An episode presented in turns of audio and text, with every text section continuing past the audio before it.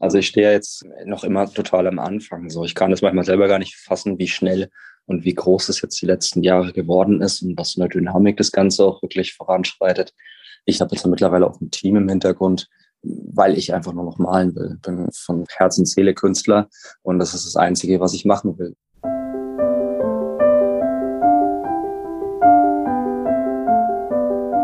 Kunstblick, der Podcast rund ums Sammeln.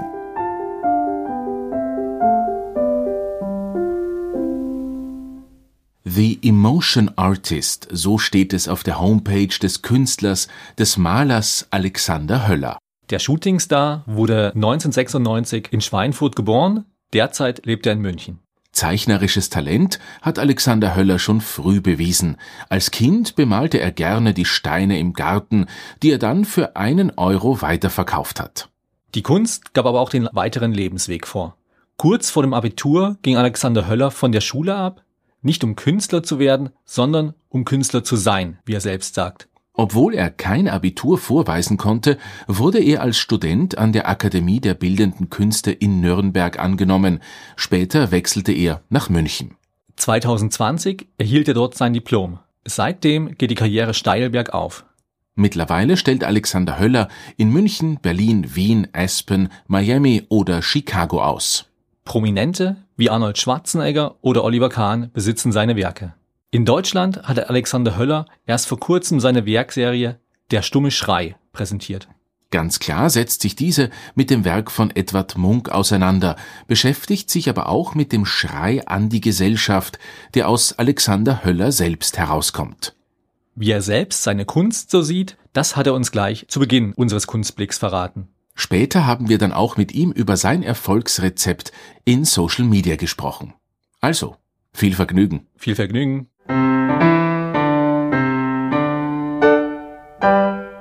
Sehr laut, sehr expressiv, sehr schreiend ähm, und ich glaube sehr zeitgenössisch. Ja, also ich glaube, das, was ich mache, super krass am Puls der Zeit ist im Moment. Fühle mich auf den Großformaten am wohlsten. Also mein Standard, mein Lieblingsformat ist äh, 170 mal 180. Das hat den Grund, weil ich ähm, sehr stark aus der Zeichnung herausgehe. Das heißt, ich mache Vorstudien und versuche die dann anschließend äh, auf die Größe zu übertragen. Und naja, meine Ursprünge, meine Anfänge waren damals im Graffiti gewesen und habe dann dadurch jetzt über die Jahre natürlich auch diese, ich sage jetzt mal, diese Bildsprache daraus äh, übernommen, modifiziert und eigentlich erst dann jetzt durch diese Serie Der stumme Schrei auch wieder so einen Rückschritt gemacht und dieses Thema wieder aufgegriffen. Natürlich in einer komplett eigenen Bildsprache. Ja. Und naja, meine Bilder sind sehr bunt, sehr leuchtende Farben. Ich mal ähm, mit sehr grellen Neonpigmenten, Ölfarben und gleichzeitig dann aber trotzdem wieder dieser Bruch eben mit der, mit der Sprühdose. Du bist gebürtiger Schweinfurter, hast du erzählt. Vergangenen Sommer hast du deine erste Einzelausstellung in den USA gehabt bei Caster Lion und Goodman und das im Skiort Aspen in den Rocky Mountains. Für alle, die es nicht kennen, das ist eher so ein Nobel-Skiort, kann man, glaube ich, ganz populistisch sagen. Gerade in Pandemiezeiten verbringen dort einige Stars und Superreiche, die man so aus den Gazetten kennt, ihre Urlaube. Ich habe gelesen und auf deiner Homepage steht, die Schau war vorab schon komplett ausverkauft. Ja, also es war tatsächlich total crazy, total verrückt gewesen. Ähm, ich habe im Mai damals auf Instagram dem Robert Kesterlein, einem der beiden Galeristen, ein Video geschickt aus dem Atelier von der neuen Serie, von den neuen Bildern. Und er hat dann einen Tag später geschrieben, okay, let's make a solo show happen in Aspen. Und ich so, okay, wann? Er so, ja, in, äh, in acht Wochen, Ende Juli, Anfang August. Und ich so, okay, klar, why not? ähm, haben dann 15 Bilder rübergeschickt und ja, zwei Tage vor meiner Ankunft hat er mir dann geschrieben, dass die Show sold out, dass das alle Bilder verkauft sind. Und ähm, ja, ich weiß gar nicht, das Gefühl damals, es war irgendwie unbeschreiblich. Also ich war so dankbar, ich war so geflasht irgendwie. Naja, seitdem ist einfach ähm, die USA eine Erfolgsstory für sich. Ja, also ich fliege ja nächste Woche auch Mittwoch äh, nach Chicago, weil ich dort eine Solo-Show habe. Mhm und bin jetzt dann auch ab April für mehrere Wochen in den USA, sowohl zum Arbeiten als auch zum Ausstellen. Wenn es ausverkauft ist, wieso fliegt man dann überhaupt noch hin oder musst du so nachmalen Bilder? naja gut, also zum einen war es ähm, es war ja gar nicht so easy gewesen, zu dem damaligen Zeitpunkt überhaupt in die USA zu kommen. Es war ja noch der Travel Ban gewesen, die haben ja niemanden reingelassen. Dementsprechend muss ich mir dann auch erstmal eine Sondergenehmigung vom US-Konsulat hier in Deutschland besorgen, dass ich rüberfliegen kann. Ich glaube, nur zwei Prozent von den Anträgen werden auch genehmigt. Also ich hatte echt einen, ja, einen Lottogewinn gehabt und bin dann rübergeflogen. Ich war natürlich dankbar, nach eineinhalb Jahren einfach mal wieder in die USA fliegen zu dürfen. Die erste Fernreise. Es war total surreal, irgendwie auf einmal wieder zehn Stunden im Flieger zu sitzen. Und dementsprechend, ja, mich hat es interessiert. Ich war noch nie in Aspen gewesen. Ich kannte das eben auch immer nur so als als Skiort und ähm, bin da hingekommen und ich habe erst gedacht, irgendwie, hey, ich bin irgendwie in der Schweiz gelandet. So, das war, das war irgendwie echt äh, wie Schweiz auf Englisch gewesen. Ähm, aber total cool irgendwie. Also total, es war die reinste Luft, die ich bis jetzt irgendwie eingeatmet habe, weil es da oben ja wirklich total abgelegen ist. Dieser Mini-Airport in Aspen, der wirklich spektakulär da irgendwie also aussieht, wenn man den anfliegt. Und das heißt auch Aspen Snowmass, der Flughafen. Und naja, es war einfach eine krasse Erfahrung und dementsprechend ähm, wollte ich das unbedingt mitnehmen. Vielleicht nochmal kurz einen Schritt zurück. Und zwar, du hattest gemeint, du hattest der Galerie eben ein Video geschickt mit deinen Arbeiten. Kanntet ihr euch schon vorher oder war das total initiativ, dass du gesagt hast, hey, ich habe die Galerie entdeckt irgendwo und wollte einfach mal informieren, was ich da überhaupt mache? Also die sind, das war vor der Corona-Pandemie, also ich glaube Anfang 2020 auf mich aufmerksam geworden über Instagram, haben mir gefolgt und ähm, haben eben mir geschrieben, dass sie meine Arbeiten gut finden.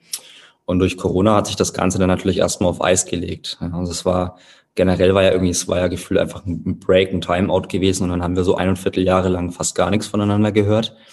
Und dann habe ich einfach mir gedacht, hey, schicke ich mal ganz frech ein Video rüber.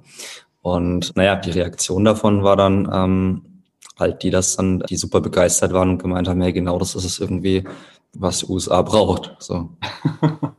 das Phänomen war ja, oder das eigentliche war ja gewesen, ich habe ja die Serie erstmals am 19.05. vom Kölner Dom präsentiert gehabt. Den allerersten Pavian 01 vorm Kölner Dom aus der Serie Der Stumme Schrei. Und 48 Stunden später war ich ja komplett ausverkauft schon in Deutschland gewesen. Dementsprechend hatte ich dann schon einen Druck gehabt, dass ich sage, okay, ich, wie kriege ich jetzt 15 Bilder hin? Und habe dann halt Tag und Nacht gearbeitet über sechs Wochen und dann sind die Bilder wirklich last minute dann rübergeflogen worden. Ne? Also ganz frisch aus dem Atelier noch. Ja, sie waren, wir hatten echt Probleme gehabt, die trocken zu kriegen. Das war ja. mit dem Föhn drüber gegangen. Eine ausverkaufte Ausstellung ist der Traum eines jeden Künstlers oder einer jeden Künstlerin. Ähm, wenn du sagst Kölner Dom, Aspen, wie wichtig glaubst du ist der Ort, an dem man ausstellt, beziehungsweise definiert der Ort vielleicht auch den Preis, den Marktwert? Würde ich jetzt gar nicht so direkt sagen. Also Aspen ist ja das Phänomen jetzt zum Beispiel, dass ähm, durch die Pandemie wirklich alle großen Galerien auf einmal dorthin gegangen sind, also wirklich von heute auf morgen weil dort im Prinzip halt keine Corona-Regeln waren. Die hatten auch irgendwie eine super geringe Infektionsrate gehabt und es war einfach dort wirklich so ein Ort, wo halt wirklich alle Reichen hingegangen sind.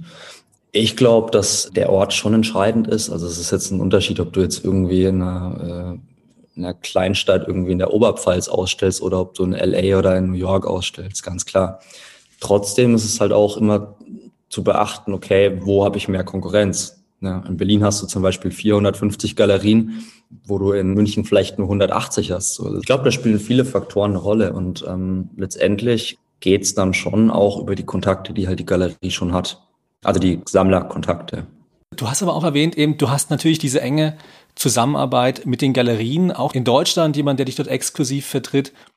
Wie funktioniert das, wenn jetzt zum Beispiel ein Sammler auf dich aufmerksam wird über Instagram und dann fragt eben, ob du Werke verfügbar hast? Stellst du dann den Kontakt zur Galerie her? Vermitteln die dann die Arbeiten oder wie läuft das? Genau, richtig. Ja, also wenn jetzt äh, Anfragen reinkommen, dann ähm, geht das in dem Fall jetzt, je nachdem, woher die halt kommen, ist natürlich äh, geografisch äh, die Voraussetzung. Zum Beispiel jetzt Anfragen aus den USA kommen, werden die an die USA-Galerie weitergeleitet. Die kümmern sich dann um die Sales und wenn jetzt äh, innerhalb Europas Anfragen ankommen, dann gehen die an die Galerie Martina Kaiser. Also so bin ich da im Moment aufgestellt. Ja. Also ich verkaufe mittlerweile nicht mehr direkt aus dem Atelier. Weil wir hatten auch letztens in der Galerie eben so eine Diskussion, beziehungsweise haben wir uns ein bisschen unterhalten. Und da ging es halt auch um dieses Thema, wo kaufen, im Atelier oder eben über die Galerie.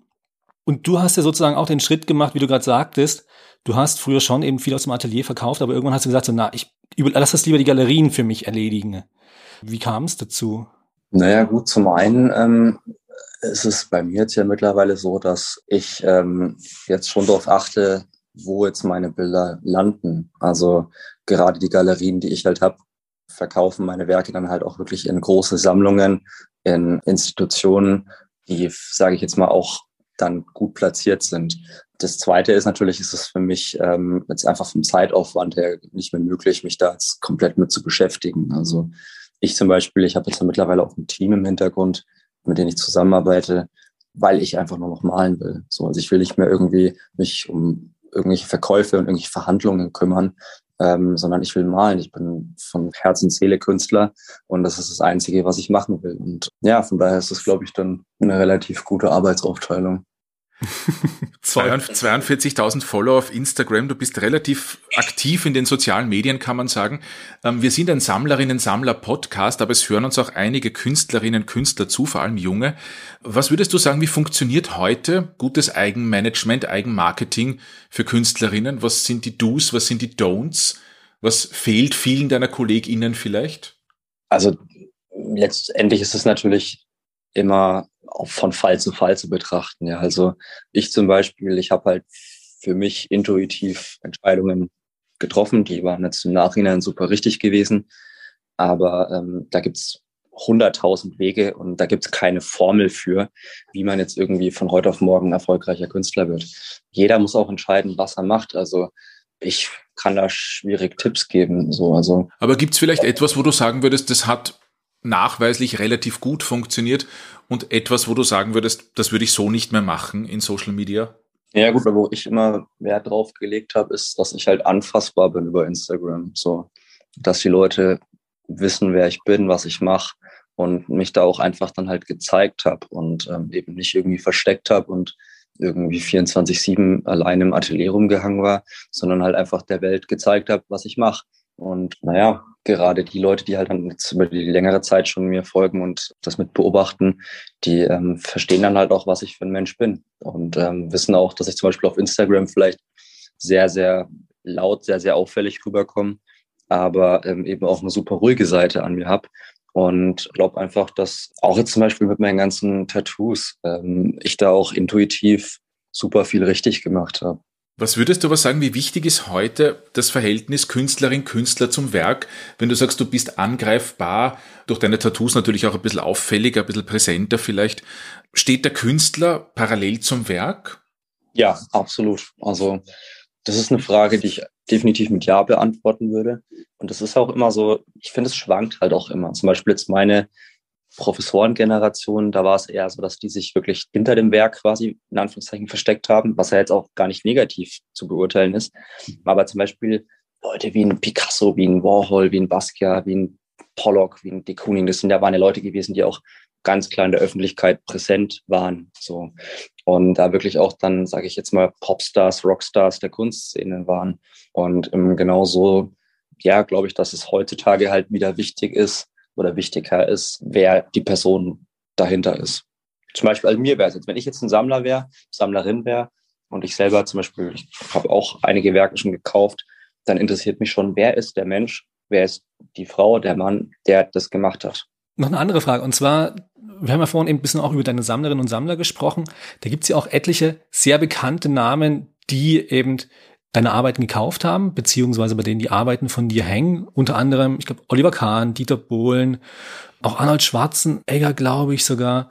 Wie kommen solche Kontakte zustande, beziehungsweise wie, wie bindest du die auch ein bisschen an dich? Gibt es da so einen direkten Kontakt mit denen immer wieder oder wie läuft es? Unterschiedlich. Also ähm, was ich ganz klar sagen muss, ähm, ich habe die früher kommuniziert, aber jetzt so seit eineinhalb, zwei Jahren kommuniziere ich die Prominenten, die meine Arbeiten kaufen gar nicht mehr, weil ähm, ich es irgendwie nicht für relevant oder nicht mehr für wichtig halt, das zu kommunizieren, weil es mir eigentlich egal ist, ob die Person berühmt ist oder nicht. So, es ist völlig egal. Ja, was heißt Kontakt? Also, wie gesagt, jetzt durch Corona war ja eh irgendwie sowas, was jetzt Events angeht, ja alles irgendwie lahmgelegt und ist auch nach wie vor lahmgelegt. Es geht ja jetzt dann als langsam wieder los, dass irgendwelche Galas, Charity-Events etc. sind. So, wo man sich dann halt trifft und einen, guten Kontakt hat. Oder jetzt zum Beispiel in München äh, zum Essen gehe und irgendwie Oliver Kahn sitzt mit seiner Familie da, dann sagt man sich kurz Hallo. Ja, einfach ein ganz lockerer Kontakt, würde ich jetzt behaupten. Die Arbeiten von dir sind ja den letzten Jahren auch im Preis relativ stark gestiegen. Wie ist es da zum Beispiel, wenn du junge Sammlerinnen hattest, die sozusagen am Anfang eben Arbeiten von dir gekauft haben und mit der Zeit entwickeln sich eben die Preise. Ist auch ein bisschen schade, dass man sozusagen dann vielleicht nicht mehr mitkommt, oder? Naja, das, das Ding ist, dafür sind ja dann zum Beispiel Museen da. Dafür sind ja dann, sage ich mal, auch die Ausstellungen, die Shows da, dass die eben jedem öffentlich zugänglich sind. Und da ist es halt auch so, wo ich halt immer auch da stehe für den Punkt, wo ich an die ganzen Museen appelliere, bitte, bitte, bitte lasst mehr junge Positionen und Künstler rein kombiniert Ausstellungen zum Beispiel, dass wirklich auch einfach den Leuten die Möglichkeit gegeben wird, die Bilder zu sehen. Dass meine Preise gestiegen sind, steigen, will ich mich jetzt nicht drüber beschweren, um ehrlich zu sein. Klar. Weil ich halt jetzt mittlerweile auch, ähm, sage ich jetzt mal, natürlich ein, ein wesentlich größeres Atelier habe. Ich habe Mitarbeiter, ich habe Leute, so dass es einfach dann auch dementsprechend halt ein ganz anderes Wirtschaftsaufkommen ist als früher. Ähm, trotzdem muss ich sagen, dass es auch Sammler gibt, die haben teilweise meine ersten Bilder für 150, 200 Euro gekauft und die jetzt trotzdem die Werke nach wie vor kaufen, auch wenn sie eben 25.000 kosten. Ja, es ist, wie es ist. Also. Deine Kunst, die Marke Höller oder das Produkt Höllers, nennen wir es mal einfach so marketingtechnisch, alles steigt. Gibt es irgendwelche Ziele für die Zukunft, für dich, für deine Kunst, für eine Persönlichkeitsentwicklung, für eine Kunstentwicklung vielleicht, wo du sagst, das möchtest in der nächsten Zeit erreichen? Ich meine, du bist noch sehr jung. Klar, also ich stehe jetzt äh, noch immer total am Anfang. So, ich kann das manchmal selber gar nicht fassen, wie schnell und wie groß es jetzt die letzten Jahre geworden ist und was in der Dynamik das Ganze auch wirklich voranschreitet. Für mich sind jetzt nächsten Schritte einfach ganz klar, ich will in Museen, ich will in Museen weltweit. Also ich werde jetzt zum Beispiel in Chicago ausstellen, ich will in LA ausstellen. Ähm, ich habe jetzt, wenn ich dann aus dem USA-Trip zurückkomme, werde ich meine ersten Skulpturen machen, es wird ein erstes Skulpturenprojekt geben. Und naja, das sind alles Sachen, die ich als Ziel habe und ähm, auf die ich mich auch einfach freue. Und ähm, ich hoffe, dass es alles nicht so schnell geht, dass ich das auch einfach genießen kann. Ich glaube, das ist auch das Wichtigste, dass man da irgendwie ähm, immer auf dem Teppich bleibt, immer cool bleibt, Füße auf dem Boden und einfach ähm, weitermacht. Und mir geht es um die Kunst. Ich will Kunst machen, ich will Zeit haben, um Kunst zu machen. Und in dem Moment, wo ich Zeit habe, Kunst zu machen, dann ist es für mich im Prinzip die, ja, die schönste Zeit, die ich nur haben kann.